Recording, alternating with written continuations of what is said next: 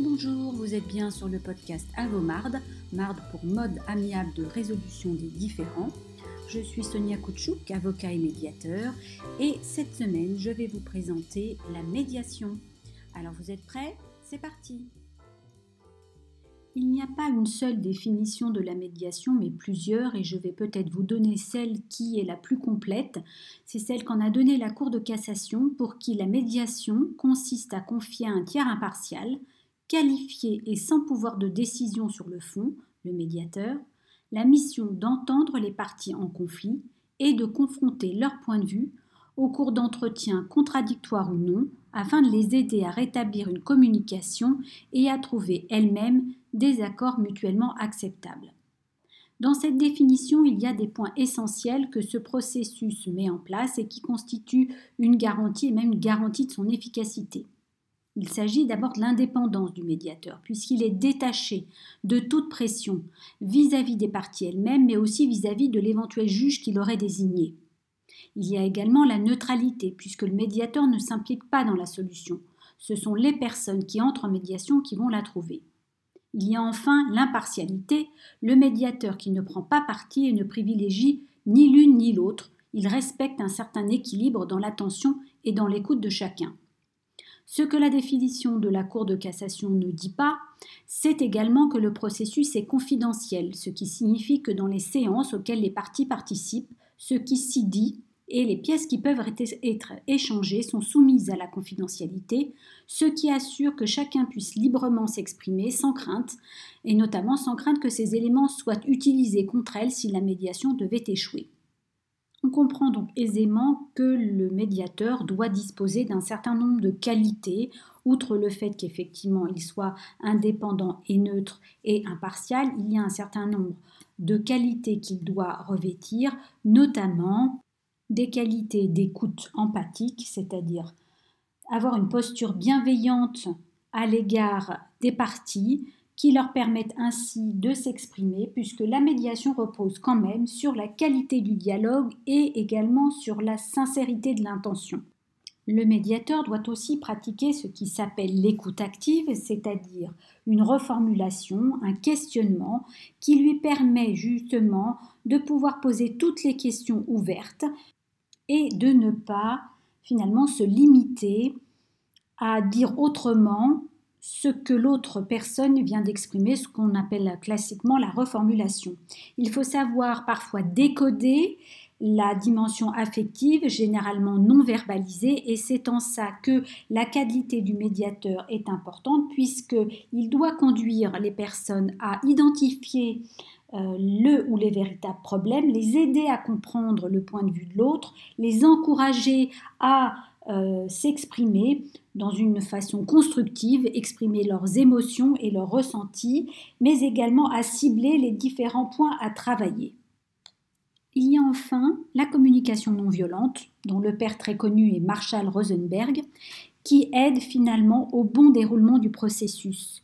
Pour une raison très simple, c'est qu'il rappelle, et c'est ce que les médiateurs rappellent, euh, en invitant les personnes à parler convenablement en leur nom, on dit souvent à utiliser le je, à utiliser le jeu pour leur perception, à les obliger à parler respectueusement, ce qui n'est pas toujours facile, à tenir compte aussi de la culture de chacun pour permettre un meilleur accueil un accueil courtois, je respecte l'autre, un accueil disant j'écoute l'autre, je, ne l'interromps pas, euh, j'écoute mon ressenti, mais je m'interroge, je l'interroge, je suis sincère et de bonne foi. Évidemment, parfois, le médiateur que je suis doit aussi faire attention au non-verbal, parce qu'on le sait, Seuls 7% de la communication repose sur le verbal, ce qui signifie que 93% de la communication repose sur le non-verbal c'est-à-dire sur le ton, le son de la voix, mais aussi par l'attitude corporelle et les expressions du visage.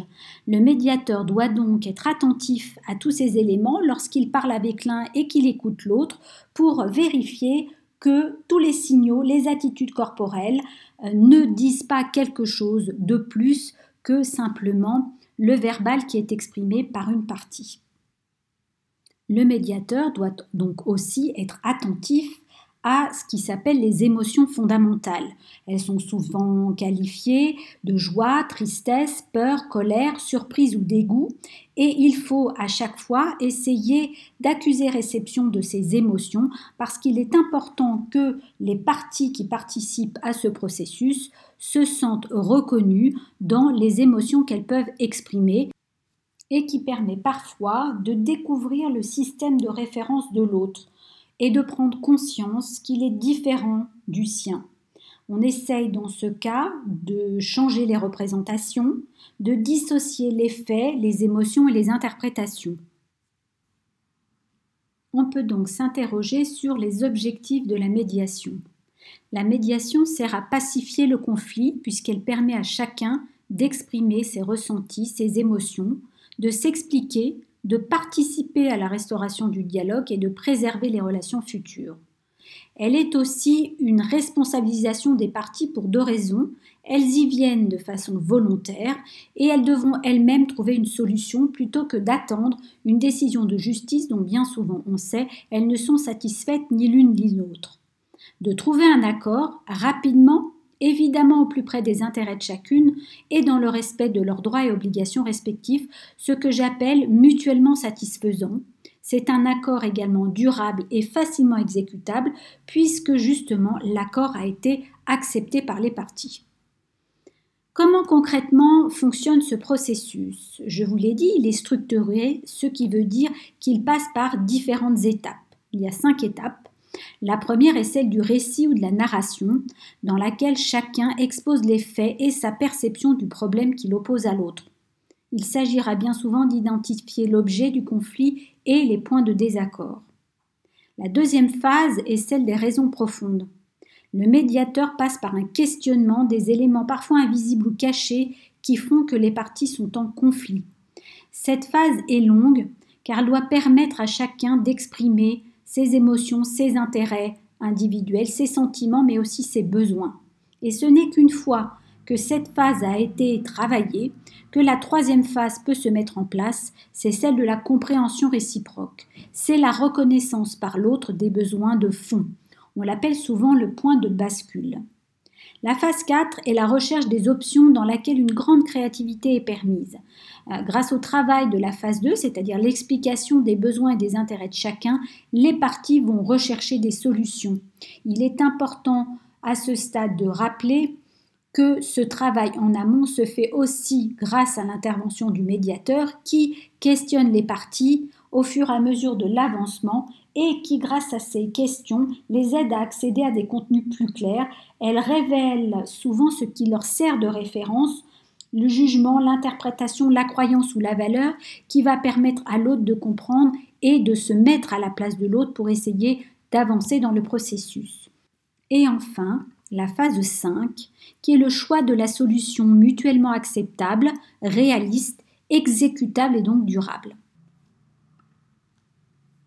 Comment se déroule une séance de médiation?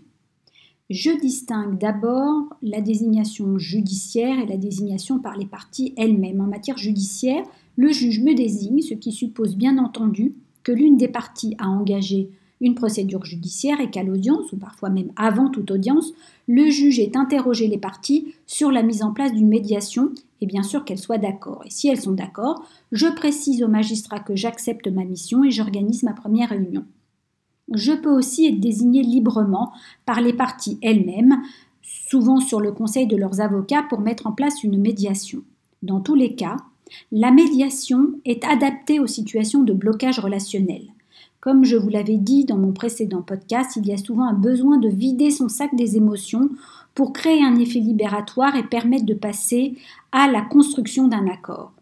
Concrètement, en fonction du type de conflit, j'organise soit un entretien individuel, soit une réunion plénière avec toutes les parties qui peuvent bien entendu être assistées de leurs avocats et j'expliquerai le rôle important de ces derniers.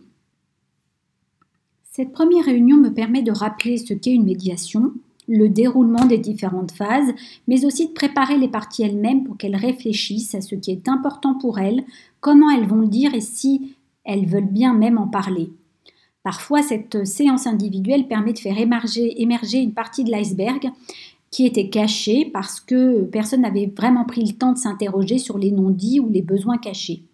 Cette première séance instaure un climat de confiance qui est d'ailleurs nécessaire pour la poursuite du processus. Je rappelle également qu'il peut y avoir des apartés, caucus en anglais, qui permettent à chacun, lors des séances plénières, c'est-à-dire donc en présence de toutes les parties et parfois de leurs avocats, de solliciter une suspension. Elles ont besoin de me parler, d'échanger avec leurs avocats ou elles veulent tout simplement faire une pause. Il y a ensuite la tenue d'une ou de plusieurs séances plénières. Le médiateur qui a su créer ce climat de confiance est d'ailleurs gardien du cadre et il rappelle parfois les règles fixées, ne pas s'interrompre, se parler franchement mais poliment et que les échanges restent confidentiels. Un dernier point, celui de la place de l'avocat dans la médiation. L'avocat, on le sait, et je le sais parce que je suis avocat et médiateur, a souvent du mal à ne pas intervenir dans le cadre d'une médiation.